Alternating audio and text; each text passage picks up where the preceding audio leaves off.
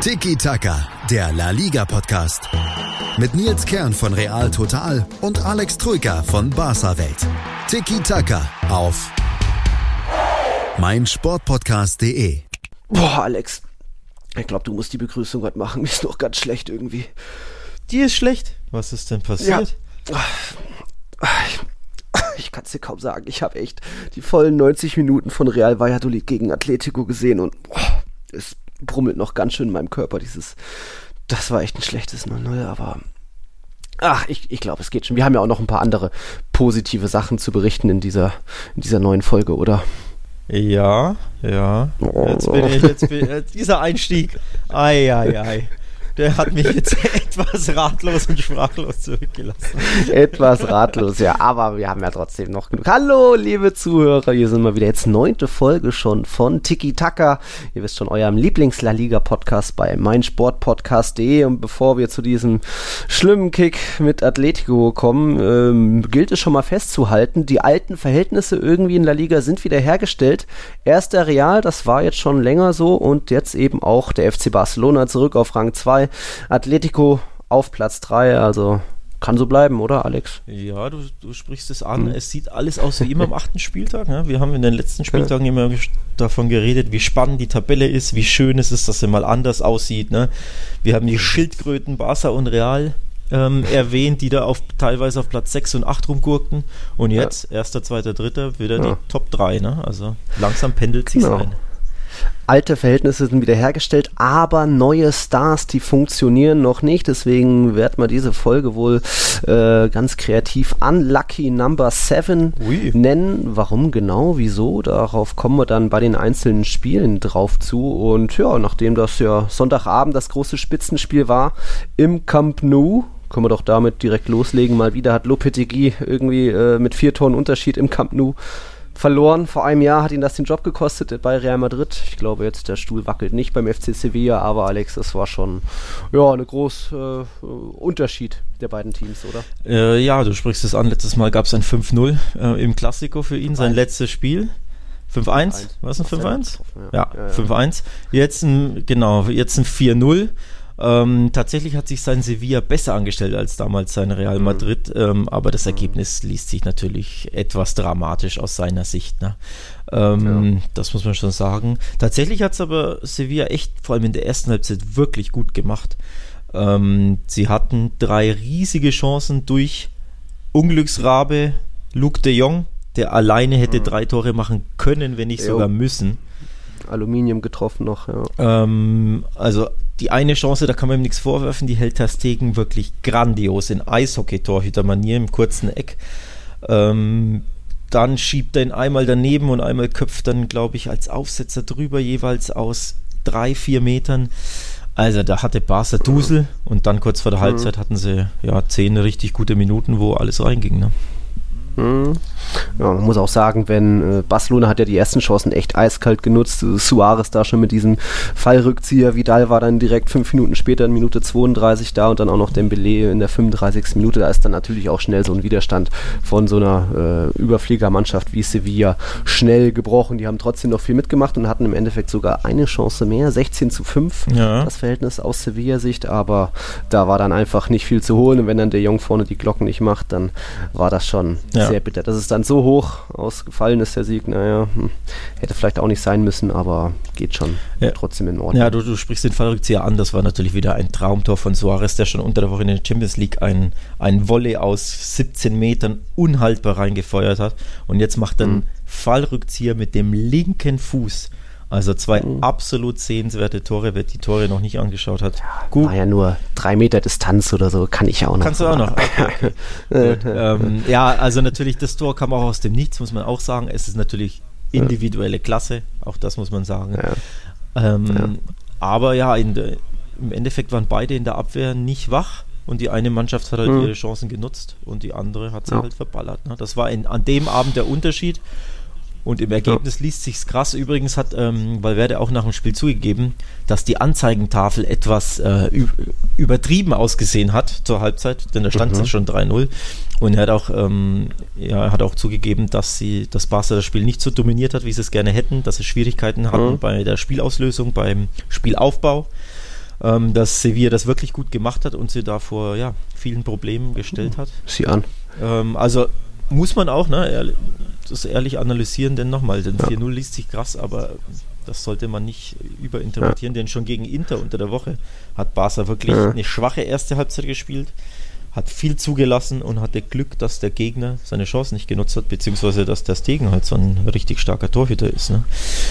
Ja. Ähm, ja. Valverde war ja ganz gut drauf. Der hat ja auch noch dann in, auf der Pressekonferenz für einen Lacher gesorgt, ja. denn als kleiner Aufreger der Partie äh, zwei Platzverweise in der Schlussphase. Erst Araujo äh, Notbremse und dann noch Usman Dembele wegen Meckerns gelb-rot gesehen und äh, weil er den Schiedsrichter beleidigt hat und hat dann, wie war das, Valverde auf der Pressekonferenz gesagt, er kann sich kaum vorstellen, dass Dembele was gesagt gesagt hat, weil der kaum einen Satz auf Spanisch hinkriegt, oder wie war das? Ja, so in die Richtung. Ähm, äh, er hat gesagt, ich finde es schwierig, mit Dembele zu reden, denn auf Spanisch bekommt er äh, nicht wirklich viele Worte raus, beziehungsweise kann nicht wirklich äh, vollständige Sätze sprechen. Deswegen hat er so, so ironisch gesagt, ich bin schon gespannt, was im ja. Schiedsrichterreport steht. Ähm, ja. Hat für Lacher Aber gesorgt. Da waren es ja. dann nur ähm, zwei, drei Wörter im Genau, und tatsächlich stand da drin, warum wurde Dembele vom Platz geschickt? Er soll hm. unserem Freund Matteo Lajos gesagt Matteo haben, Laos. du bist schlecht, sehr schlecht. Ja. Dazu hat er ihn wohl auch irgendwie am Arm berührt oder, ja, das, oder, oder das Spray irgendwie berührt, das hinten uh. verankert ist und quasi uh. also den Schiedsrichter so berührt und das offenbar war, war Matteo Lajos zu viel. Ja. Und ja, gab es eine rote Karte, voraus ging eine für mich unnötige Notbremse, auch das war sehr kleinlich. Ähm, ja, das kann man schon. Hat ihn halt kurz gezupft. Ja der Chicharito durch. Ja, aber also. du hast ja gesehen, dass der quasi schon gemerkt hat, Mist, an den Ball komme ich nicht mehr ran, hat sich dann fallen lassen, weil er ja. Split Second einen Zupfer gespürt hat. Also Erfahrung. Ja, also. für mich sehr harsh.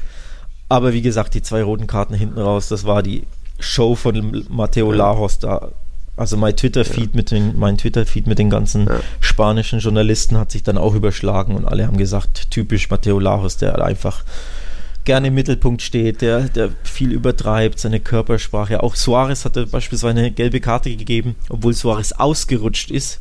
Ja, hm. ist dann im Ausrutschen hat er Sevilla ähm, Verteidiger kurz getroffen. Matteo Laos gibt ihm sofort gelb, weil Suarez gesagt hat, ich bin doch nur ausgerutscht. Und diese Widerworte waren Laos hm. schon zu viel. Dem Herrn zuwider. Ja, waren ihm schon zuwider. Und dann hat ähm, gibt es auch Footage, wo man sieht, Suarez fragt doch nach, darf ich denn nicht mal reden? Und äh, Laos ja. schüttelt nur den Kopf und sagt du ihm, nicht. nein, darfst du nicht.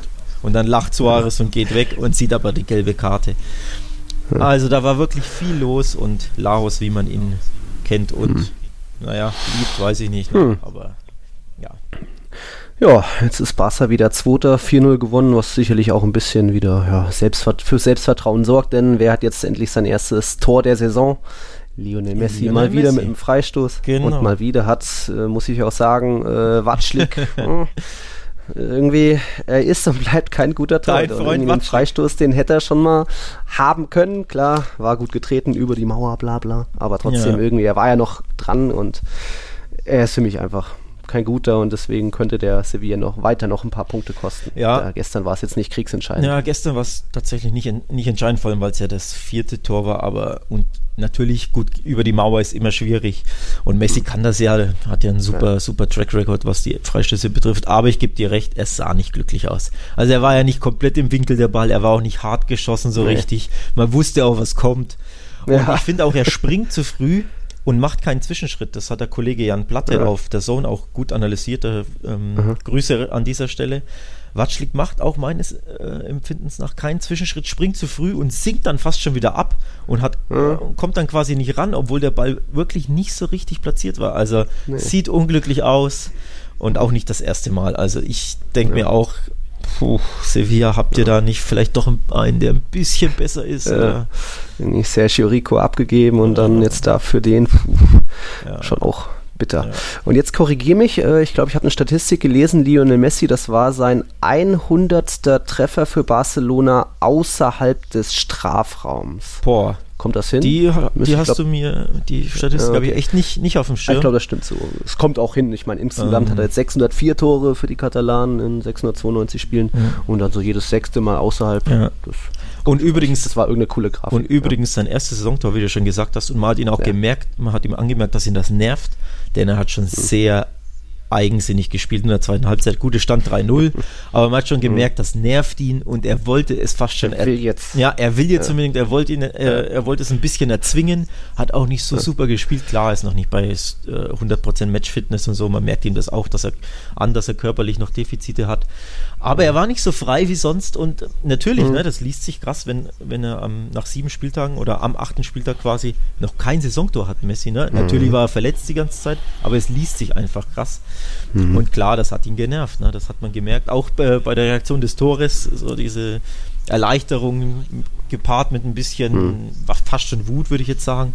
Ja, also es tat ihm bestimmt ja. gut jetzt, ähm, das Tor. Tja.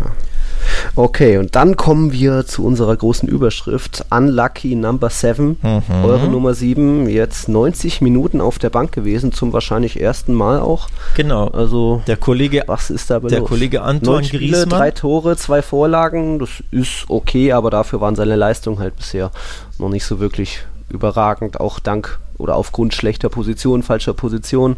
Oder wie siehst du das? Ja, genau, du sprichst den Kollegen Anton Griesmann an. Ähm, saß 90 Minuten draußen beim schönen 4-0. Ähm, ja, weiß ich nicht, wie, wie, ihm das geschmeckt haben dürfte.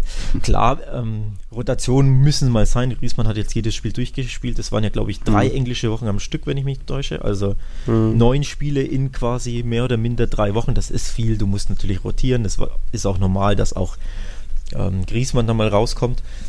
Aber trotzdem, ne? Bei so einer Gala quasi, zumindest vom Ergebnis her, 90 ja. Minuten als Superstar, als 120 Millionen Mann, ja. als Offensivstar auf der Bank zu verbringen, ist nicht toll. Und was man auch äh, ansprechen muss, Barca hat jetzt wieder mit einem echten Flügelspieler gespielt.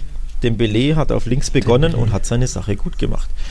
Ja. Ähm, also da muss man wirklich sagen, man merkt, dass Barca besser spielt, wenn sie echte Flügelstürmer haben, zumindest einen, weil Messi zieht ja auch immer gerne in die Mitte, man weiß mhm. es ja, der ist ja, hat ja keine feste Position in dem Sinne, der spielt ja, ja. gern mal auf der 10, lässt ja. sich sogar ins Mittelfeld fallen, also so richtig einen Rechtsaußen haben sie ja eh nie, wenn Messi spielt. Ja, und wenn dann Griezmann quasi auf links spielt, gilt fast schon das Gleiche für die Seite auch. Und das merkt man einfach, dass Barca so ein richtiger Flügelstürmer abgeht und Ansu Fati ähm, hat das gespielt in der Absenz von Messi. Auch das hat mhm. Barca wirklich gut getan, da einen richtigen Flügelstürmer zu haben. Jetzt ist Dembele zurück und auch mit ihm merkst du, der Mannschaft tut das gut, wenn sie einen wirklichen schnellen, trickreichen, dribbelstarken Spieler haben, der ins 1 gegen 1 geht, der Finden macht. Hat ja so mhm. auch sein Tor geschossen, das 3 zu 0, mhm. ne? durch seine typische ja. Schussfinte und dann, ja, also Griesmann, ja, hoffentlich hat er was gelernt mhm. auf der Bank. jetzt jetzt gibt es ja sogar auch schon, gab es schon am Sonntagmittag Gerüchte, äh, Geduld Barcelona mit Griesmann am Ende. Oh, will man ihn für Neymar loswerden? Oh, also ich wei. denke mal, das ist Schwachsinn und natürlich viel zu früh diese, diese Geduld am Ende, mhm. Spekulationen. Also ich, wobei, ihr könntet dadurch, durch einen Griesmann-Verkauf, könntet ihr vielleicht diese extrem hohe Strafzahlung von 300 Euro an Atletico vielleicht noch umgehen. Also das würde euch vielleicht wieder bisschen helfen. Ich weiß gar nicht, ob das irgendeiner schon per Paypal oder so überwiesen hat, kurz auf, auf kurzem Weg bei dem hohen, bei dem hohen ja. Betrag. Ja. ähm, nee, aber tatsächlich das Gericht, ich glaube, das kommt aus Frankreich. Ähm, hm. Daher dem würde ich nicht so viel Bedeutung beimessen. Ja. Ähm, Griesmann hat aber was Interessantes gesagt, denn er war auf der PK vor dem Champions League-Spiel gegen Inter. Und hm, da natürlich. Mit seiner lustigen Haarpracht. Ja, ich finde sie schön. Wie ein Obdachloser. Ah, Surferboy ist das. Surferboy. ähm, auf jeden Fall wurde darauf angesprochen und hat wahre Worte ähm, gesprochen und getätigt, die man so oder so auslegen kann. Auf jeden Fall, wie gesagt, sehr ehrlich. Nämlich hat gesagt, das Verhältnis zu Messi kann noch gar nicht so gut sein, einfach, mhm. weil sie noch ganz wenig zusammen trainiert und gespielt haben, weil eben Messi so lange verletzt war. Dazu hm. kommt, dass beide jetzt nicht so viel sprechen. Mhm. Ähm, Messi ist ja bekannt dafür, dass er eher ein stiller Genosse ist und dann halt so mit introvertiert. introvertiert mit seinem Kumpel Suarez ja. natürlich abhängt, aber eben, ja. wie gesagt, nicht so, nicht so outspoken ist. Und auch Griesmann ist ja. quasi auf dem Platz, ist er ziemlich extrovertiert bei seinen Torjubeln und so weiter. Mhm. Da, ist er extravagant. Aber er ist eigentlich ein, ähm, innerhalb der Gruppe eher zurückhaltend, eher schüchtern. Auch in seinen Interviews spricht er eher leise, mhm. hält sich zurück. Dann ist er natürlich ein Neuzugang, da bist du natürlich, musst dich erst eingliedern und so. Also er nimmt da seine Rolle als Neuling schon so an, indem er sich zurückhält. Und ja, und Griezmann und Messi haben noch nicht so zusammengefunden, sportlich und mhm. auch ähm, auf persönlicher Ebene, wenn man so will. Ja, und das hat man, merkt man natürlich auch ein bisschen am, auf dem Spielfeld. Ja. Und ja, ist auch so ein Grund, ne, warum da die Chemie noch nicht passt. Und wie gesagt, man hat jetzt gesehen, mit Dembele ist die Chemie besser im Team. Hm. Ja, wird spannend sein für Valverde die nächsten Wochen dass es da so ab und zu noch Missverständnisse auf dem Platz gibt, vielleicht ein Zuspiel dann eher in den Rücken statt genau in den Fuß geht, das sehe ich bei Real Madrid auch, wo Hazard auch noch nicht so richtig ja, angekommen ja. ist. Dazu kommen wir gleich. Ich fand bei Barca noch spannend, da war am Sonntag, glaube ich, Mitgliederversammlung, da will ich jetzt nur ganz kurz mhm. aufgehen. Da wurde dann entschieden, also dass die Mitglieder äh, durften abstimmen, dass äh, nachträglich die Ehrenmedaillen für den ehemaligen Diktator Spaniens Franco entzogen werden. Das waren drei Stück, die ich glaube von den 50er bis zu den 70ern da ähm, FC Barcelona dem Franco gegeben hat, die wurden jetzt nachträglich ihm entzogen. Auch sehr interessant, weil es ja immer heißt, Real Madrid ist der Franco-Club, aber da gibt es ein paar jetzt immer mehr Indizien, Belege, äh, die zeigen, dass auch Franco ganz gut geliebt, äh, wie sagt man, äh, harmoniert hat mit dem FC Barcelona. Ich habe da auf Twitter einen kleinen Thread zu gestartet und nochmal gezeigt, wie, da, wie die Titelausbeute war in diesen Jahren, aber da müssen wir jetzt nicht genauer aus, drauf eingehen, weil das auch ein sehr schwieriges Thema ist und man ja nicht mehr so genau nachvollziehen kann, was dann in den 50ern ja. war. Was war noch? Wollen wir jetzt direkt schon zu den Königlichen übergehen? Ja, kannst du gerne machen. Du hast Hazard schon angesprochen. Ja. Hau raus.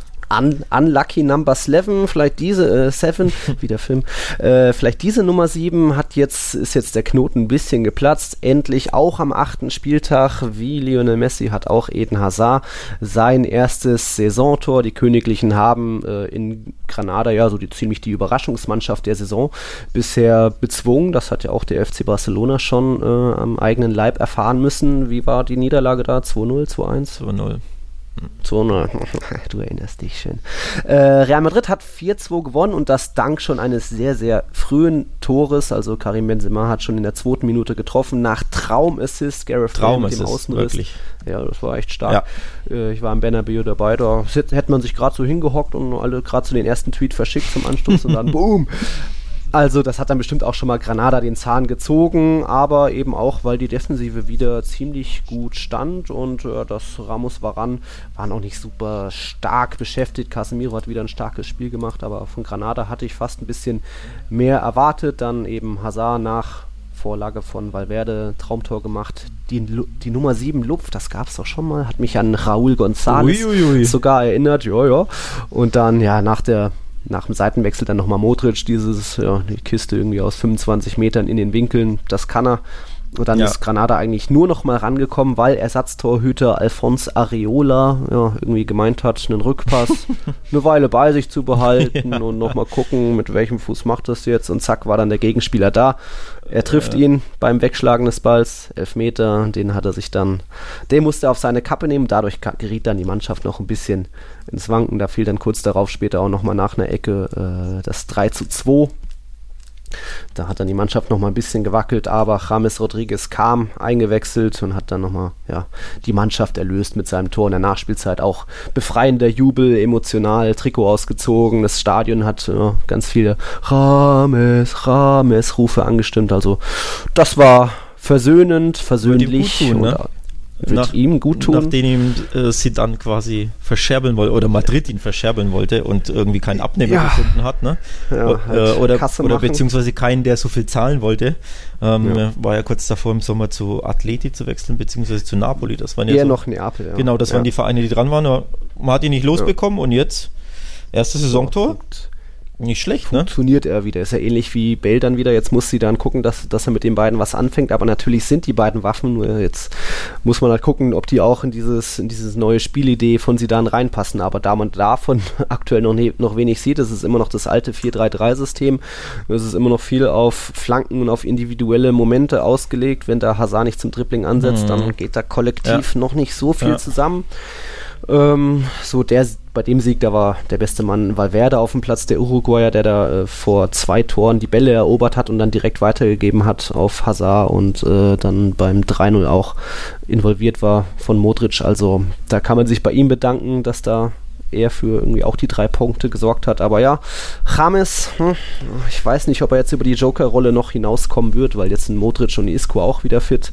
Und es gibt eben nicht so diese hängende Spitze, Zehnerposition, die ein James gerne hätte. Aber ja, wenn er sich auch dann als, keine Ahnung, äh, für wen Karma, für, Ram, äh, für Bale als Außenspieler so integriert und er hat ja auch viele Bälle erobert, von hinten raus wieder ähm, auch schnell das Spiel beschleunigt. Das sah schon oft gut aus und ja, wurde gemacht. Passt. Ist er da wieder? Ähm, ich finde übrigens auch verdient der Sieg für Real, also ganz klar, aber das Ergebnis ist auch wieder kurios. Übrigens genauso, also zwei Tore Granada zu Hause erlauben, ist too much. Und vor allem die Art und Weise wieder, ne? Erst pennt der Torwart mit Ball am Fuß, mhm. dann pennt man kollektiv nach einer Ecke. Auch das gab es übrigens fast genauso vor wenigen Wochen gegen Levante mit fast der gleichen, fast dem gleichen Ergebnis. Damals war es ein 3-2 mhm. nach 3-0-Führung, hat man noch gezittert hinten raus, obwohl das Spiel komplett sicher mhm. war. 3-0-Führung. Ne? Auch jetzt wieder eine 3-0-Führung gegen, gegen Granada und wieder hat man zwei Tore kassiert und wieder, weil man schläferig ist, mhm. weil man quasi schon mit den Gedanken beim, weiß ich gar nicht, Samstag, Sonntag Spaziergang ist oder beim äh, ja. Paella-Essen ja. danach, weil man, ja. wo auch immer, ne? Auf jeden Fall diese, diese mentalen äh, mhm. ja, Aussetzer, die, die sind wiederkehrend bei Madrid und die, ja, es zeigt sich in, in der Scoreline am Ende zwei Gegentore zu Hause gegen Granada und zu Hause gegen Levante, zwei klare Abstiegskandidaten, mhm. die nicht dafür bekannt sind, äh, weder auswärts stark zu sein noch irgendwie offensiv stark zu sein, das ist too much, da muss Real dran arbeiten, so muss man echt sagen da hast du schon recht. Es ist auch einfach extrem bitter, dass wenn man individuelle Fehler passiert, so häufig kommt das jetzt auch nicht vor, aber schon ein, zwei Mal pro Spiel, dann führen die meistens direkt zu einem Das stimmt, ja. Also das ja. war bei gegen Celta Vigo der Fall und äh, in der Champions League und wenn Toni Groß mal einen Fehlpass macht, wenn Ramos im mhm. Aufbau den Ball verliert, womit einfach keiner rechnet, rechnet, dann ist die Mannschaft aufgerückt und zack, klingelt's hinten. Und jetzt war es, diesmal war es Areola, da, der da der Pechvogel war. Man nach der Ecke haben dann Fra ja. äh, Varan und Benzema ein bisschen passiv geschlafen, nicht mega ah, Fehler ja. aber ja, es ist Areola ist, Areola ist ein gutes Stichwort. Erklär uns doch mal, warum mhm. der im Tor stand und nicht warum Courtois. Der im Tor stand. Genau, Courtois hat gegen Brügge, die beim 2 zu 2 die ersten 45 Minuten mitgespielt, hat schon vor dem Anstoß angeblich ein bisschen wegen Unwohlsein geklagt. Trotzdem hat er sich aufstellen lassen und jetzt dann die große Sache, dass er länger ausfällt oder zumindest jetzt für dieses Spiel gegen Granada angeblich wegen, hier muss ich nochmal das Wort lesen, Gastroenteritis. Und jetzt muss ich nochmal bei Rena total nachlesen, was das für eine Magen, eine Entzündung der Schleimhäute von Magen und Dünndarm. Hm. Okay, deswegen kann man nicht spielen oder muss man dann die ganze Zeit auf dem Pott sitzen. Egal, es gab deswegen Aufruhr in Spanien, weil das hm. Medium OK Diario mhm. zuvor etwas anderes vermeldet hat und angeblich von den königlichen Ärzten etwas erfahren haben will, äh, nämlich dass äh, Courtois an Angststörungen oder ja, Neurosen, Angstzuständen mhm. leidet und deswegen einfach irgendwie ihm auch deswegen schlecht ist und ja, fast Burnout-mäßig dann, dass er deswegen nicht spielen konnte. Das hat Real Madrid schnell am, äh, ja, unter der Woche widerlegt und eben eine offizielle Mitteilung gegeben, von wegen, das sind Falschmeldungen im Umlauf. Äh, es wurde einfach eine Gastroenteritis diagnostiziert und jetzt wird er gegen ja, Dehydrierung und Elektrolytungleichgewicht bla bla behandelt. Ganz spannend. Okay, Diario war für mich lange ein, ja, jetzt kein Fake News Portal wie jetzt, was weiß ich, äh, was haben wir da so, Don Ballon. Don Ballon, genau. Gibt es überhaupt noch? Aber da, ja, ja, die gibt es leider. Also das ist wirklich die schlechteste Quelle, die man sich ja. vorstellen kann ja. im Fußball, egal in welcher ja. Liga. Also unseriöser geht's nicht. Amen. Ja. Und trotzdem heißt ständig in, in deutschen Medien so laut Don Ballon soll, äh, was weiß ich, Coutinho zu Real jetzt. Nee.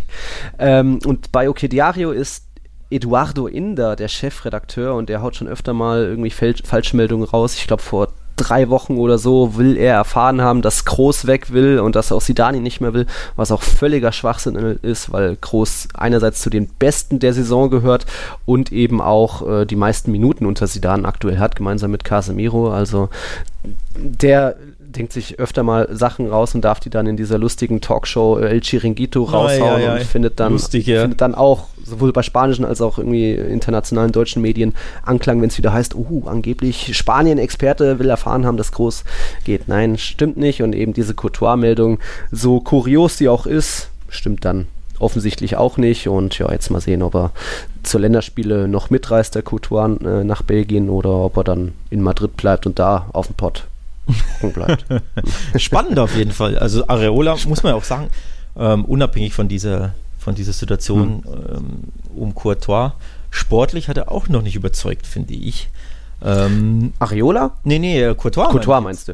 Ähm, ja. Also ich finde, Areola hätte da wirklich mhm. die Chance, ihn abzulösen mit guten Spielen, meiner Meinung mhm. nach. Ich denke auch nicht, dass er, dass er unumstritten ist, Courtois. Aber der Fehler jetzt nee. natürlich, diese, ne, diesen Rückpass, den er vertändelt hat, das war wirklich ein mentaler ja. Lapsus. Das, ja. Hat er sich keinen Gefallen getan, Areola. Also ich denke, die Chance ist da, dass er vielleicht mit guten Leistungen vielleicht sogar ein bisschen die Nummer 1 wird. Glaubst du nicht? vielleicht, wenn, wenn Courtois mal wirklich ein paar Bocke, Böcke hingelegt hätte, ja. der sei jetzt bei vielen Gegentoren immer unglücklich ja, aus, vielleicht zu früh runtergegangen, sich irgendwie schon zu weit vorne. Genau, solche Sachen. Er hat immer mal einen Tunnel dabei. Das sind jetzt keine mega Fehler, aber deswegen hat er bei uns auch, äh, wir haben Watschlig-mäßig quasi. Wir haben bei Real total die Durchschnittsnoten jetzt nach zehn Saisonspielen. Da ist er so, so gesehen der fünftschlechteste Ui. Akteur bisher Ui. mit nur in Anführungszeichen 3,12, aber nur eben vier Akteure waren da noch wurden dann noch schlechter bewertet. Ähm, er braucht auch einfach wieder ein bisschen Selbstvertrauen und äh, wenn du sagst, vielleicht hat Areola die Chance da, glaube ich nicht, weil sie dann einfach klar gesagt mhm, hat, okay. es wird keine Diskussion geben und wir haben da jetzt eine klare Nummer 2 geholt. Natürlich, wenn jetzt Courtois mal krasse Böcke in zwei, drei Partien hintereinander hinlegt, dann wird man schon mal gucken, okay, wir, wir sorgen jetzt mal ein bisschen für Abwechslung oder keine Ahnung und dann ist der Courtois danach wieder im Einsatz. Ja. Egal. Ähm, bei Real Madrid, wir haben das Thema an Lucky Number 7, jetzt Eden Hazard im sechsten Einsatz sein erstes Tor und direkt auch die erste Vorla äh, Vorlage nachgelegt, eben für Modric's 3-0. Ähm, er ist bei diesen schwächeren Durchschnittsnoten ist er auch dabei. Er ist da so gesehen der drittschwächste Akteur mit einer 3,67. Ist jetzt auch nicht katastrophal, aber es geht noch besser, eben weil er sich auch ja, hier und da Missverständnisse leistet im Zusammenspiel mit den Kollegen. Das war in Paris mit Mondi zu sehen, wo die nicht wussten, wer geht jetzt zum Ball und wer läuft und dass man Benzema den Ball nicht in den Fuß kriegt, sondern eher so in den Rücken, so was einfach noch so, da fehlen noch so diese letzten Prozentpunkte, was man ihm auch nicht so viel vorwerfen kann. Ähm, ich finde eher dann dass man auch mal sagen muss, dass es für ihn ähnlich wie bei Griesmann und auch wie bei einem anderen Siebener, über den wir später noch reden werden, mhm. äh, dass es nicht die ideale Position ist, so fest auf dem linken Flügel zu sein. Äh, empfehlen da so ein bisschen diese Freiheiten, die er bei Chelsea hatte, wo er ja, ja auch mal hängende Spitze irgendwie komplett im Zentrum von links nach rechts laufen konnte, also wo er eine ganz andere Heatmap hatte, mhm. als jetzt bei Real Madrid, wo er schon sehr flügellastig ist und da einfach auch gar nicht so ins Dribbling vielleicht gehen darf. Also bei Chelsea hat man ja ständig gesehen, dass er mal vier Gegenspieler stehen lässt ja. und dann irgendwie ja, Vorlage, Tor macht. Das, das fehlt mir noch ein bisschen Madrid, aber ich denke, das ist eben auch von der Position abhängig. Das sind sie da noch ein bisschen, ja, vielleicht noch ein bisschen zu sehr an der Leine lässt. Also dabei könnt ihr ihn auch mal unleashen und Benzema ist ja auch dafür bekannt, dass er ständig rotiert und auf die Flügel geht und warum dann nicht mal einen Hazard öfter mal ins Zentrum gehen lassen? Oder wie sind da deine Beobachtungen so? Ja, im Endeffekt was natürlich eine Rolle spielt, ist, dass er nicht ganz fit war vor der Saison. Ne? Ja. Ähm, die paar Kilo Übergewicht, die sind ja fast schon verbrieft. Dann natürlich neue Liga, neues Umfeld. Die Mannschaft funktionierte nicht, er war verletzt. Das kommt alles, da kommt eins ja. zum anderen. Ähm, deswegen wäre ich da nicht so kritisch mit ihm. Das ist einfach normal, ja. dass man Anlaufprobleme hat. Das Tor wird ihm gut tun, genauso wie ne, bei Messi haben wir es ja gesagt, wobei bei Messi mhm. weiß man, ähm, dass es keine große Sache ist. Aber trotzdem, ne, als Neuzugang, manchmal tut ihr ein Tor einfach gut. Das ist so eine kleine Befreiung. Ja. Ähm, ich weiß jetzt nicht, ob er, ob er zur belgischen Nationalmannschaft reist. Ähm, doch, doch. Das macht er, weil Messi macht es nicht, ja. der ist nämlich gesperrt fürs Länderspiel. Ja. Und denk, ich denke, da, das tut dann einem Spieler auch gut, dass er quasi, wenn er Trainingsrückstand hat oder dergleichen, dass er quasi nochmal zwei Wochen jetzt mit der Mannschaft trainieren kann. Ähm, das würde zum Beispiel Hazard, glaube ich, auch gut tun. Ähm, beide und bei der Akklimatisierung. Ja, oder Selbstvertrauen helfen. bei einfachen Quali-Spielen holen. Das, äh, ja, kann natürlich auch sein, klar. Wenn du da gegen die Färöer, genau, gegen die ja. Luxemburg und Färöer drei, vier Glocken machst, ich glaube auch das tut dir gut. Also ja. ich ja. denke, da soll man, ja, müsste man Ich glaube, Griesmann hat einen schwierigeren Stand als jetzt ein Hazard, weil Hazard ist gesetzt und kriegt auch das Vertrauen und er nimmt die Sache auch alles sehr entspannt und locker. Er hat nach dem Spiel gesagt, es war wichtig für mich, ein Tor zu machen, weil die Leute schon debattiert hatten. Und mhm. ich hatte ihn auf der Pressekonferenz vor dem Brüggelspiel gesehen. Da ist er schon sehr locker mit, dem, mit den spanischen Journalisten umgegangen. Sprich, er hat nicht mal ein Übersetzungsgerät gebraucht, natürlich auf Französisch geantwortet, aber eben schon sich zugetraut, hey, kommt, stellt mir eure Fragen, ich werde schon irgendwie antworten und äh, hat dann auch ähm, sich einerseits so eben locker präsentiert und äh, dass das alles gar nicht so wild ist und seine Witzchen gemacht, immer gestrahlt, gelächelt, aber eben auch schon Selbstvertrauen und Ehrgeiz gezeigt. Da wieder Zitat: Jeder weiß, wer hier die sieben getragen hat. Jetzt muss ich beweisen, dass ich der beste Spieler der Welt sein kann. Ich zweifle nicht an meinen Fähigkeiten. Wow, das ist doch mal irgendwie fast eine kleine Ansage mhm. oder zumindest, dass er sich selbst anspornen will, dass da noch viel, viel mehr geht und dass er die Kritiken auch annimmt und weiß, dass er noch mehr leisten kann und ja, dass er da noch ein bisschen was vorhat, wenn er wirklich sagt, dass er der beste Spieler der Welt sein kann. Das ist mal, hat mich beeindruckt. Ja. Das kann ich so stehen lassen. Ja. ja. Ähm, ja, also Hazard jetzt der Knoten vielleicht geplatzt. Es war immer noch kein überragendes Spiel von ihm. Ähm, trotzdem Tor und Vorlage, das lässt es dann schon wieder ganz gut aussehen und vielleicht sieht, wird das jetzt alles besser dann nach der Länderspielpause. Da ist dann Real Madrid zuerst auf Mallorca. Hör, vielleicht sieht man wen von euch dort im Stadion, liebe Zuhörer. Und, oder Im Oktober. Ballermann. Ja, ja, ist dann am 19. Oktober das Closing Weekend am Ballermann. Ah, ja, ja. Könnte sich lohnen. ähm, so, jetzt haben wir schon eine Weile gequatscht, bevor wir mit der anderen Nummer 7 weitermachen, Alex. Machen wir mal kurz Pause, oder? So ist es, so ist so, es. So ist es. Bis gleich. Punk in all seinen Facetten mit Felix Amrein. In der aktuellen Ausgabe Papala Punk spreche ich mit Rodi und Marco von der Brass Punk Band 100 Kilohertz. Die haben gerade mit Stadtland Flucht ein neues Album herausgebracht und außerdem sogar zwei Record-Release-Shows gespielt. Wie es ist, aktuell Konzerte zu spielen und wie die Entstehungsgeschichte des Albums ist, hört ihr im aktuellen Podcast. Auf meinmusikpodcast.de Hören, was andere denken. Auf meinsportpodcast.de 90 Plus On Air, der Podcast rund um den internationalen Fußball mit Marius Merck und Chris McCarthy. Da herrscht ein enormer Druck, da werden Unsummen investiert, um den Erfolg regelrecht zu erzwingen. Jeden Monat neu auf meinsportpodcast.de. So, nachdem wir die ersten Unlucky Number Sevens abgearbeitet haben, kommen wir jetzt zu einer anderen und uff, da brummelt schon wieder. Ich glaube, ich kriege jetzt auch eine Gastroenteritis und hocke mich neben Courtois auf die Porzellanschüssel.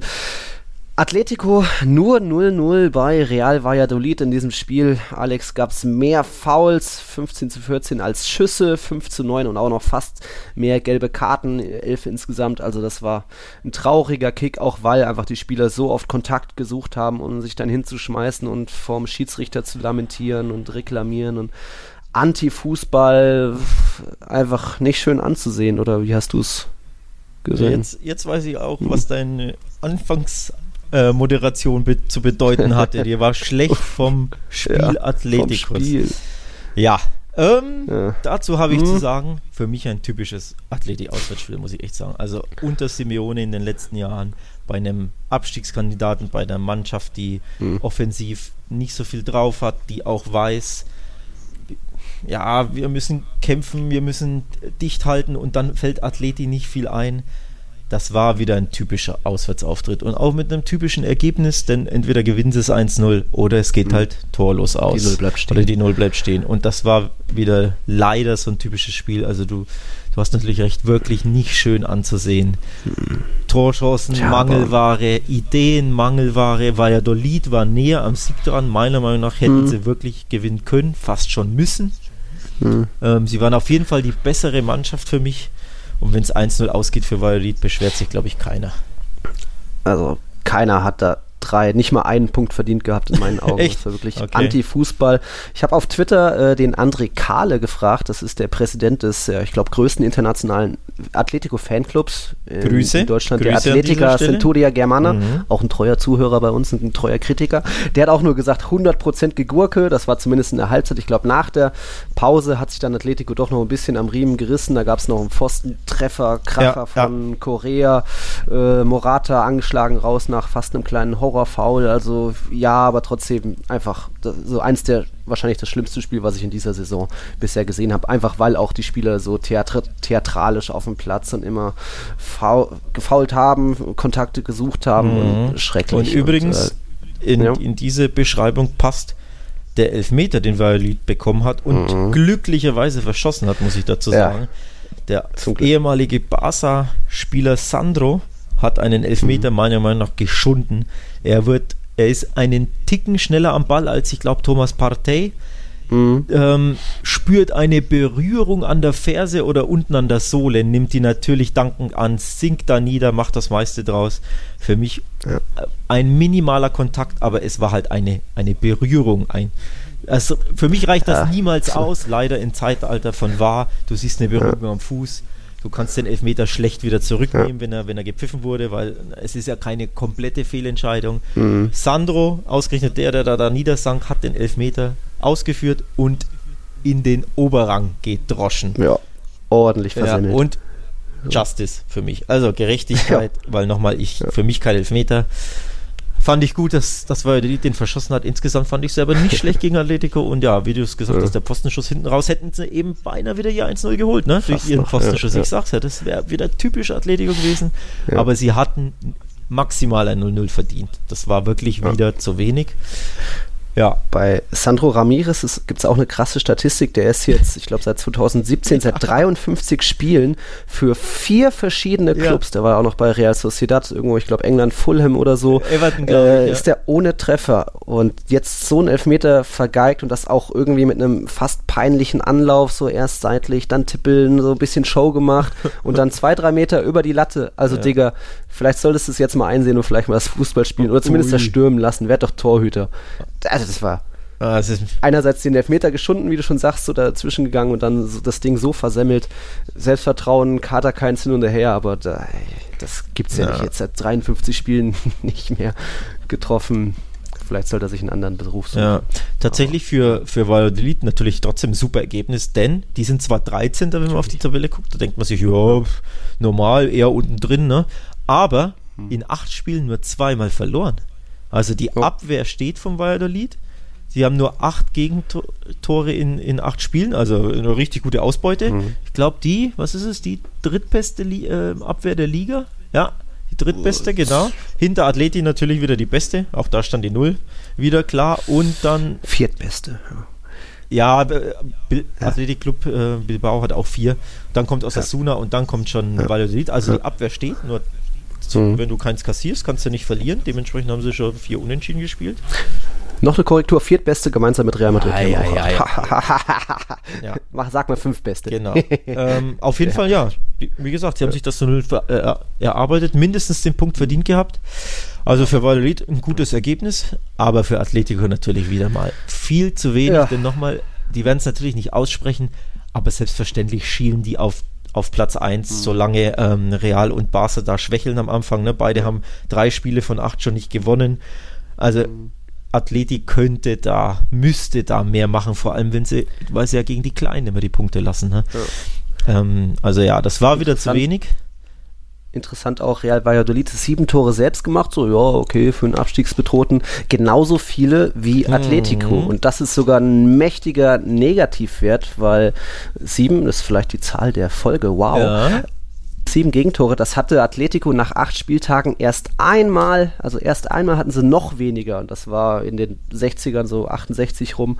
Damals sogar nur zwei eigene Tore nach acht Spieltagen. Ja. Und jetzt wirkliche Negativwert. Es gab schon öf öfter mal auch nur sieben Tore nach acht Spieltagen. Ja. Aber das zeigt, dass irgendwie die sollten vielleicht ihren Fokus mal ändern, vielleicht doch mal sich ein bisschen mehr zutrauen und nicht immer nur ja. auf Gesch die Null halten und dann schauen wir geschossene mal. Geschossene Tore, ich glaube, du hast Gegentore gesagt. Also sieben oh, eigene geschossene, sieben geschossene Tore ja, ja. in der Ära Simeone sind der schlechteste Wert, seitdem er Trainer ist.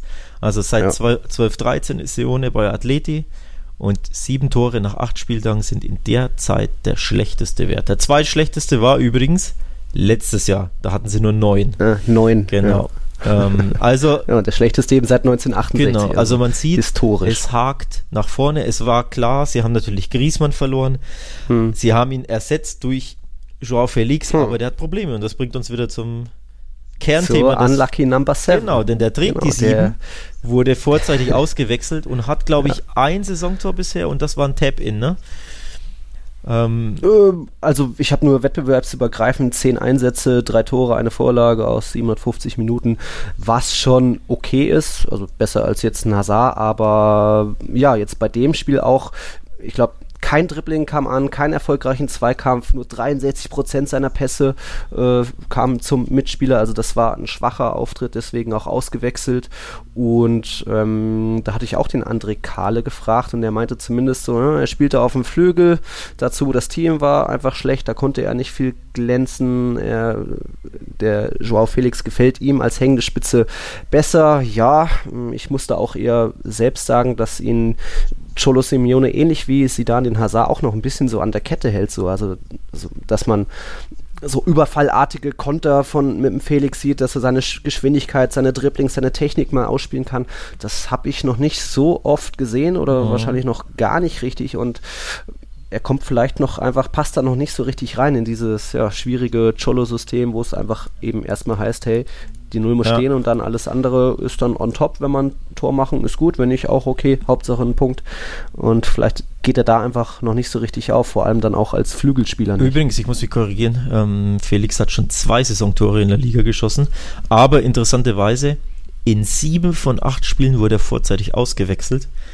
Und zwar ziemlich früh, also nicht am Ende so in der 88. um den mhm. Beifall zu holen. Nee, gegen Valladolid auch wieder nach 60 Minuten runter. Gegen Real Madrid im mhm. Derby nach 70 davor ähm, einmal nach 69, einmal nach 57 Minuten, einmal nach 66 Minuten. Also man sieht, der hat Anlaufschwierigkeiten und so frühe Auswechslungen mhm. sind eigentlich normalerweise das klare Zeichen, dass ein Trainer eben mit der Leistung nicht zufrieden ist. Ne? Und sich denkt, naja, wir brauchen jetzt vorne drin einen neuen Spieler, der vielleicht das System besser kann, der was Neues reinbringt. Der Top-Joker ist ja eben ähm, aktuell Korea, Korea, Korea genau, der eben fast ja. das Siegtor geschossen hat. Also ja. den wollten sie ja, übrigens auch, auch da, Parallelen zu Rames, ganz interessant. Atleti wollte Korea verkaufen vor der Saison. Sie hätten gerne ähm, Cash gemacht. Sie hätten ihn um ein Haar zum AC Milan verkauft. Die wollten aber mhm. die geforderte Ablöse nicht zahlen. Ähm, denn Atleti hätte gerne Rodrigo Moreno von Valencia geholt. Ja, haben Korea mhm. nicht verkaufen können, konnten Rodrigo dann nicht bezahlen. Und ja, jetzt ist Korea der Top-Joker und ja, macht gute Dinge, weil, wie gesagt, Felix einfach noch nicht überzeugen kann. Also du, siehst auch da einiges noch im Argen. Argen ja, Baustelle ein bisschen. Unlucky Number Seven. So ist es. Hm. So ist es. Sie sind noch nicht da. Die alten Verhältnisse sind wieder hergestellt in der Liga. Jetzt ist Real ganz vorne in der Tabelle, natürlich nach wie vor mit 18 Punkten, mit 16 Punkten mit Barca dahinter. Dann kommt Atletico auf Rang 3 mit 15 Punkten. Und von der Tabellenspitze, Alex, gucken wir jetzt mal nach ganz, ganz unten, denn es gibt immer noch eine Mannschaft, die noch keinen Sieg hat. Nur zwei Punkte erst aus den ersten acht Spieltagen. Mhm. Und dort ist der ja, klare Aufreger des Spieltags ja. am Samstag geschehen. So ist es. Du sprichst vom CD Leganes. Ja, der Gurkentruppe. Der, Gurkentruppe. Das ist wirklich schön und auch amüsant, denn sie sind letzter. Sie haben immer noch als einzige Mannschaft nicht gewonnen und sie sind wortwörtlich die Gurkentruppe. Ja. Sie nennen sich so, die Pepineros, ja. und sie haben diese Super Pepino, die Gurke als Maskottchen. Ja, ja, deswegen passt das ein bisschen. Ne? Also es ist nicht despektierlich gemeint. Äh, nee, nee. Es aber es passt halt. Das schon durchdacht, ja. Das stimmt. Ja, und dort war es ähm, äh, am Samstag so, welche Minute war es? Ich glaube, die 44. Minute. Dort kam es zum Aufreger des Spieltags, mhm. weswegen jetzt sogar Leganes in Person von Präsidentin Victoria Pavon eine Wiederholung des Spiels offiziell fordert vom Verband.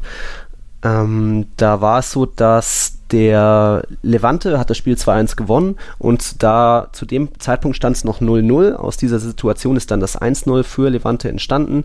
Stürmer Marti rennt aufs Tor zu und wird kurz vor dem Strafraum wirklich wieder Zentimeter-Sache äh, von Leganes Verteidiger Siovas wird der Laufweg gekreuzt. Mhm. Und dabei gab es einen kleinen Kontakt so mit. Die Hacke vom Marti ist quasi, ich glaube, am Schienbein oder so vom Siovas äh, ja, hängen geblieben. Der Stürmer fällt und auch fällt mit Speed, also er kam wirklich mit Karacho an, ja. natürlich, wenn er alleine aufs Tor zurennt und fällt dann natürlich auch drei Meter in den genau. Strafraum rein. Äh, Schiedsrichter entscheidet auf Elfmeter. VAR guckt sich das Ganze an, bestätigt, jo, Elfmeter. Aber dann, äh, ja, der Elfmeter wird natürlich verwandelt von Marti auch zum 1-0. Da, kurz danach gab es dann noch das 2-0. Aber Leganes hat sich eben darüber aufgeregt, weil dann die genauen Fernsehbilder haben gezeigt, dass dieser erste Kontakt, Hacke ja. und Schienbein zwei, drei Zentimeter vor der Linie des Strafraums ja, äh, stattgefunden hat. Und deswegen, jetzt zitiere ich die Präsidentin Pavon, äh, schlimme Sachen sind passiert, es ist kein Wettbewerb unter gleichen Bedingungen und sie fordern wirklich äh, die Wiederholung des Spiels, weil sie auch sagt, dass der Videoschiedsrichter technisch nicht funktioniert hat. Also nicht, dass es, sie hat da glaube ich keine Absicht unterstellt, dass da eine bewusste Fehlentscheidung getroffen wurde, sondern dass es einfach technische Probleme auch ja. gab. Sie hat da irgendwie Quellen genannt, also gesagt, dass sie ihre Quellen hat, weswegen sie weiß, dass da irgendwie es zu Ungereimtheiten gab und eben diesen in Anführungszeichen schlimmen Sachen. Da hat dann natürlich äh, die RFEF, e der spanische, das spanische DFB, schnell widersprochen, gesagt, das seien völlig falsche Infos und deswegen ist da jetzt nicht von auszugehen, dass da ein Spiel wiederholt wird, was es ja eh noch nie gab und ähm, trotzdem Leganes pocht darauf als Tabellenletzter mit nur zwei Punkten erst und hofft, dass es da vielleicht noch irgendwie ein Happy End gibt. Aber Alex, ich glaube, das ist aussichtslos, oder? Ja, ich, ich finde es ein bisschen schade, muss ich ehrlich sagen, wenn, denn Lechanes ist wirklich ein sympathischer Verein. Die machen echt einen tollen Job. Also klar, die sind jetzt sieglos, aber generell als so kleiner, kleiner Club ist ja ein Madrider Vorortverein. Ähm, ähm, spielen die wirklich eigentlich eine gute Runde. Auch letztes Jahr haben sie einen tollen Job gemacht. Ähm, aber das haben sie meiner, meiner Meinung nach nicht mhm. nötig, die, also dieser Protest, denn, mhm. wenn man sich die Szene anschaut, er fällt halt drei Meter mhm. rein in den Strafraum, wie du schon richtig sagst, und vor allem es ist in, ähm, in Realgeschwindigkeit und auch in der Wiederholung nicht auszumachen, wo genau, in welchem Millimeter der Kontakt mhm. stattfindet. Also es sieht wirklich, alles sieht wie ein klarer, normaler Elfmeter aus, wenn man solche Elfmeter geben möchte. Denn natürlich ja. nimmt Roger Martin natürlich äh, diesen Mini-Kontakt wieder an. Da sind wir wieder beim Thema, welcher Kontakt ist schon faul, wann schmeißt sich ein Stürmer mhm. hin, weil er quasi spürt, dass da irgendwas ist. Das ist ein anderes Thema. Aber wenn man sagt, ähm, er bringt ihn zu Fall, dann ist es für mich Elfmetern keine Fehlentscheidung. Auf jeden Fall siehst du nur, dass es womöglich außerhalb war, wenn du wirklich den Frame anhältst, das Bild stoppst und dann sagst, der allererste Kontakt ist genau da und es ist genau nicht mal Zentimeter, ich glaube, es ist fast schon Millimeter vor der Strafraumkante. Und ich finde das sehr kleinlich, muss ich sagen, von Leganes, sich quasi auf ein handgestopptes Bild zu beziehen, denn du musst natürlich Szenen immer in Geschwindigkeit anschauen, entweder in Realgeschwindigkeit oder eben dann in der Zeitlupe. Und wenn man sich das in Geschwindigkeit anschaut, denkt man gar nicht dran, dass es vielleicht vor, vor dem Strafraum sein könnte. Ähm, also ich finde die Reaktion übertrieben, auch von wegen, äh, wir wollen, dass das Spiel wiederholt wird, ab dem Elfmeter quasi. Ne? Also beim Stand von 0-0.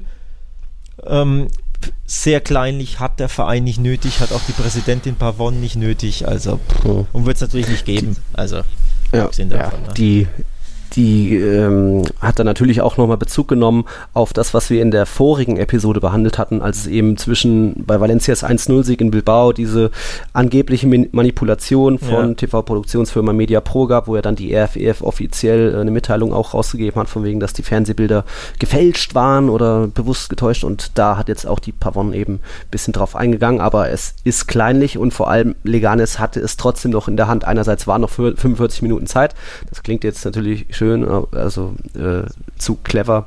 Aber Leganes hat auch selbst noch einen Elfmeter verschossen, Braithwaite eingewechselt, hat er noch das 2-1 gemacht in der 76. Minuten, äh, Minute, aber ich glaube vorher noch den Elfmeter verschossen und insgesamt hatte Leganes 25 Abschlüsse und war eigentlich die klar bessere Mannschaft. 10 zu 2 Schüsse aufs Tor. Äh, Jetzt hat natürlich dann Levantes Keeper ganz gutes Spiel gemacht, trotzdem sich das 2 zu 1 ins Nest gelegt nach einem Freistoß oder wie war das? Also Leganes hat es selbst noch in der Hand. Aitor Fernandes war da oft irgendwie noch äh, im, im, Weg gestanden und einige Paraden ausgepackt. Trotzdem hat Leganes dann das nicht nötig, da dann ja, ja, so, so, ein Theater zu machen. Sehe ich auch so, ja. Und da Wiederholung zu verlangen. Hm, okay. Was haben wir noch? Haben wir noch was? Ja, ich sehe gerade. Nö, wir können das nächste machen. Ähm, ja, dann machen wir nochmal Werbung vorher, ja, bevor wir zu. Werbung machen. Ah, ja, ja. So, ja, Na gut, mach Werbung. Schon. Werbung. Bis gleich. Wir leben in einer Welt, in der sich alle zu Wort melden. Nur eine Sache. Die behalten wir lieber für uns.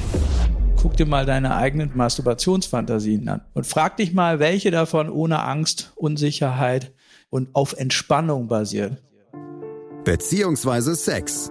Der Podcast für Paar- und Sexualprobleme. Hast du innerlich eine Rechnung offen und willst du diese Rechnung begleichen oder sagst du, okay, ich möchte in eine zufriedene und liebevolle Beziehung finden? Bettina Utzler und Robert Cordes, Sexualtherapeuten des Instituts für Beziehungsdynamik Berlin, sprechen das an, was sich sonst keiner traut.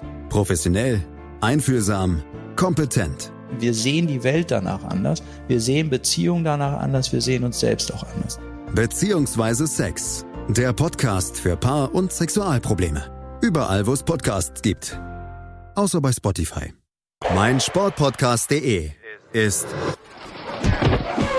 Sport für die Ohren. Folge uns auf Twitter. Martin hat schon bewiesen, dass er alle möglichen Turniere gewinnen kann. Nur Golf. This is the final game of the 144th Open Championship. Auf mein Sportpodcast.de. In dem Fall wollte ich mir das nicht nehmen lassen. Nur Golf.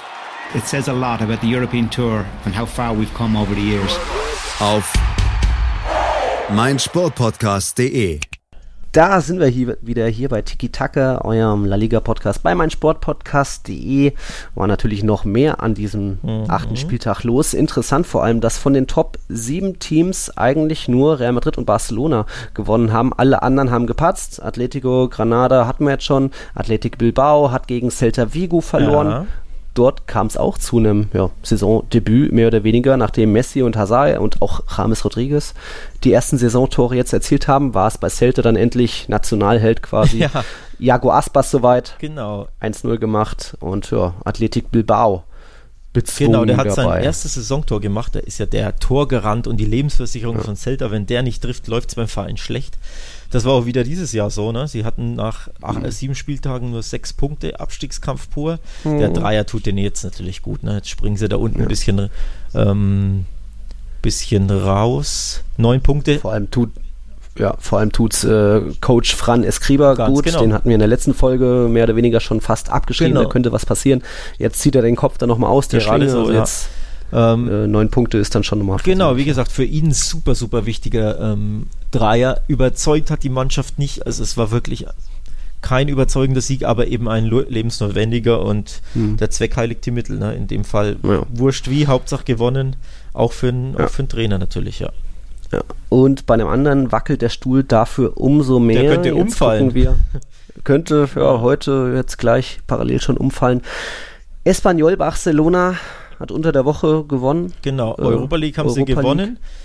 Aber jetzt eben in Mallorca verloren. 0 zu 2 ja. im Abstiegskampf quasi. Direkten Duell, ja. Direkter Duell, ne? Die beiden äh, Vorletzten quasi gegeneinander. Der 18. Ja. gegen 19. glaube ich war es. Ja, genau. Und Mallorca hat gewonnen und quasi Espanyol dadurch in der Tabelle überflügelt. Super mhm. wichtig für Mallorca. Und ja, für Espanyol könnte es das mit dem Trainer gewesen sein. Gallego ja. steht vor dem Aus. Ähm, ja, es hieß, wir haben es ja letzte Woche äh, besprochen im Pod, dass quasi ähm, er äh, zwei Schicksalsspiele hat oder zwei Endspiele. Eins konnte er mhm. gewinnen. Jetzt natürlich das Wichtigere, denn Liga ist natürlich immer wichtiger als Europa League, vor ja. allem für, für Espanyol natürlich. Das Schicksalsspiel in der Liga hat er verloren, Sie haben es auch verdient verloren. Die Mannschaft hat wieder nicht mhm. gut gespielt. Und die Sport schreibt bereits, dass Pablo Machin ähm, der Kandidat Nummer 1 sein soll, um Gallego äh, zu ersetzen. Ja. ja, da bietet sich bei sowas dann natürlich auch immer eine Länderspielpause genau, an, wenn genau. man einen Trainerwechsel tätigen will. Da hat dann der neue Trainer äh, zehn Tage irgendwie die neue Mannschaft genau. kennenzulernen und oh, vielleicht ist es dann an diesem Montag, wir nehmen es jetzt 11 Uhr gerade auf, ist es dann schon ja. soweit, aber ja. das also es werdet hat, ihr dann noch. Erfahren. Genau, es ist auch, ähm, dass die Gremien jetzt tagen quasi Sonntag und Montag und das würde mich nicht überraschen, denn wie du schon sagst, oft äh, nimmt man ja gern die Länderspielpause da. Ich finde auch Machin einen guten Coach. Das haben wir auch letzte Woche schon, glaube ich, kurz thematisiert. Ähm, der hat bei Girona einen super Job gemacht, bei Sevilla keinen schlechten, wurde dann völlig, meiner Meinung nach, zu früh entlassen. Also ich mhm. weiß nicht, ob er es Espanyol sich antun will oder ob er sagt, ja, das ist meine Kragenweite oder ob er auf einen besseren Job hofft. Aber aus mhm. Espanyol-Sicht wäre meiner Meinung nach eine wirklich gute Wahl. Also wäre schon. Ja. ja. Okay, wir hatten ich hatte das Thema, die Top 7 haben fünf gepatzt, nur zwei gewonnen. Dann bleibt noch ein mhm. Team, Real Sociedad. Die Basken haben ebenso gepatzt und das äh, na, trotz einer 1-0-Führung. Ja. Früh hat er schon Mikel Merino getroffen, äh, fünfte Minute und dann hat tatsächlich Retafe noch das Spiel gedreht. Profitiert von dem Platzverweis bei den Basken natürlich auch, aber ja an, am Ende stand es dann 2 zu 1, auch irgendwie in der 89. Minute erst das entscheidende 2-1 gefallen und da hat man Real Sociedad ein bisschen blass ausgesehen in diesem Spiel. Also dann war nichts von diesem jugendlichen äh, Überflug. Ja, ich meine, überraschende Niederlage auf jeden Fall, denn Retafe war jetzt auch nicht so gut ne, gegen Barca. Haben sie ja verloren und klar, immer unangenehm, aber normalerweise war da natürlich Real Sociedad der Favorit. Die haben jetzt äh, zwar letzte Woche gegen Sevilla verloren, aber da auch nicht so schlecht gespielt. Jetzt die zweite mhm. Niederlage oder die, wieder eine Niederlage. Und die war wirklich überraschend, denn sie waren, sie haben 1-0 geführt und sie waren auch die bessere Mannschaft. Also da war wirklich alles auf Kurs Heimsieg bis zu einer wirklich blöden gelb-roten Karte für ein Handspiel direkt nach der Pause. Also auch ja. natürlich ein unglücklicher Zeitpunkt. Ja, und dann hat Espanyol das Spiel noch durch ein Tor in der kurz vor Schluss gedreht. Also wirklich überraschend. Genau. Zumindest den Punkt musst Retafe hat's gedreht. Ja, ja. Zumindest den Punkt musst du da als Real Sociedad noch mitnehmen und sagen, ja, mal zu zehnt über die Zeit schaukeln, mhm. aber haben sie nicht hinbekommen. Also Tja. super Sieg für Retafe und Nackenschlag für La Real. Ja. Auch deswegen sind jetzt eben in La Liga die alten Verhältnisse hergestellt, weil eben ja, Teams wie Granada, San Sebastian, Sevilla, Athletic, Bilbao gepatzt haben. Übrigens, und deswegen konnten sie jetzt. Genau. Bitte? Übrigens wichtiger Sieg für Valencia, bevor wir abschließen, die könnte man auch noch erwähnen, denn ist ja ein großes Team, sind jetzt nur Achter, aber haben haben äh, 2 zu 1 mhm. gewonnen. Wichtiger Sieg, denn das ist natürlich weiterhin große Unruhe bei Valencia ne, ja. durch den Trainerwechsel und Pfiff, Pfiffe gab es übrigens ähm, gegen den Präsidenten Anil Murti. ähm, die Fans im Stadion, das war ein Heimspiel, Fans im Stadion ähm, ja, verlangen, fordern quasi seinen Kopf, dass er zurücktritt, dass er entlassen wird und er hat den Finger auf die Lippen gelegt und so, psst, seid ruhig, seid ruhig quasi, seinen eigenen Fans verdeutlicht. Also da geht's ab bei Valencia. Der Sieg war natürlich super wichtig. 2 zu 1 gewonnen. Ja. ja. Dass sie überhaupt noch den Ball gesehen haben, weil zwischendurch ist ja bei, während des Spiels die, die Lichtanlage ausgefallen. Also mal wieder Spanien und deine Stadien. Bei Celta Vigo fliegt regelmäßig irgendwie eine Wellblechplatte weg. Rayo Vallecano hat schon mal gekappte Stromleitung gehabt ja. und jetzt Valencia, ja. die ja immer noch im alten Mestalla ja. spielen. Da habe ich mal geguckt, da, da ruhen die Bauarbeiten seit 2009 und jetzt vor kurzem wurde, hat der Verein mal kommuniziert, ja, 2021 wollen wir dann ins New Mestalla einziehen, aber was trotzdem noch als Ruine. Das kann ich mir nicht vorstellen. Steht. Übrigens, beim 2-1 hat Damin die Parejo einen Elfer für verwandelt. Mhm. Warum erwähne ich das? Ist nichts Besonderes. Der trifft ständig bei Elfmeter. Letztes Jahr schon ja. und auch dieses Jahr, glaube ich, hat er schon vier Stück verwandelt. Aber er hat unter der Woche seinen Elfmeter gegen Ajax in den Nachthimmel gedroschen, trat jetzt ja. wieder an gegen Alaves und traf per Panenka. Also dieses Selbstvertrauen und diesen Mut musst du auch erstmal haben, ne? Schon jo. bemerkenswert, ja. Schon nicht verkehrt. Nicht verkehrt. Okay. Ja. Ich würde noch kurz, wenn wir, wenn wir schon soweit sind, Santi Casola rockt weiter. La Liga hatte ich mir noch notiert. Der mhm. ist jetzt gemeinsam mit Benzema und äh, Loren und Moreno, die die Top-Torschützen sind mit jeweils sechs Toren und einer Vorlage, ist Santi Casola mit seinen 34 Jahren der Topscorer, also hat auch sieben Torbeteiligungen in seinen acht Einsätzen. Das ist nicht schlecht, so hält er da auch Villarreal ein bisschen oben, auch wenn die ja, Villarreal mal wieder gepatzt hat, 1-0 geführt, dann Osasuna noch 2-1 gewonnen, ja. der Aufsteiger, aber beachtlich, dass da auch Casola mit, miteifert um den Spieler der Saison Award. Vielleicht, mal sehen. Okay. okay. Unlucky Number Sevens haben wir alle abge abgehandelt. Hazard, Griesmann, Felix. Jo, nette Folge, oder? Wieder mal eine pickepacke Folge. Einiges los in La Liga. Ihr seht, es ist spannend. Es geht auf allen Plätzen gut ab. Ja. Auch wenn mal das Licht ausfällt wie in Valencia. Genau. Jetzt geht es leider gut zwei Wochen nicht ab. Schöne Überleitung, ja. ne? Denn Länderspielpause. Länderspielpause. Buh. Ja, das heißt nächste Woche kein Tiki-Taka. Nee. Leider. Schade, ne? Dafür ist ja eine lange Folge, jetzt schon sind wir fast bei einer Stunde. Da könnt ihr euch dann quasi den, den Podcast aufteilen auf mehrfache Sessions und nochmal anhören. Dann war ja viel drin. Und dann am nächsten Spieltag, der neunte Spieltag, ist dann äh, übernächsten Samstag, sind dann wieder alle Top 3 Teams am gleichen Samstag im Einsatz, weil danach ist Champions League angesagt. Ui. Da haben wir dann Eibar gegen Barcelona. Oh, Wird schwierig. Okay. Übrigens, bei Barca fehlt dann Piquet, gelb gesperrt, haben wir gar nicht erwähnt. Und jetzt hat ähm, Araujo. Ja, hat sich ja die gelbe geholt, um im Klassiko dabei Genau, genau. Aber er, ja, ja, fürs Ballwegschießen ja. übrigens haben wir auch nicht ja. erwähnt. Auch amüsant. Das ja. macht man in Spanien gerne. Auch das, der Kollege Sergio Ramos ist ja da. Kein Kind von Traurigkeit. Der, der gibt's nur danach noch der zu. Gibt, der, ist nur so dämlich und gibt's danach zu. Piquet war wirklich schlau und hat keinen Ton gesagt. Ne? Dadurch kann man ihm nichts anhaben, auch wenn es natürlich nee. jeder weiß, warum er es gemacht hat. Und, aber genau. du kannst ja nichts machen. Ne? Jo clever. Also deswegen, Eibar wird schwierig, weil nochmal wieder umgebaut. Die Abwehr, immerhin Jordi Alba ist wieder fit, also der wird dann mhm. wahrscheinlich beginnen, aber trotzdem. Longley, kehrt der zurück? Äh, ja, ja, der war jetzt gesperrt. Ja, genau, jetzt also trotzdem wieder umbauen, ne? Äh, mhm. Wieder unangenehmer Gegner auswärts, da tat sich Barca schwer, also wird kein Selbstläufer. Ja. ja. Atletico empfängt dann Valencia. Ui, das wird spannend, auch. Ne? Spannend werden. Ja, Celades zurück und dann natürlich am Samstagabend 21 Uhr Real Madrid auf der Insel auf Mallorca, danach ein Bierkönig.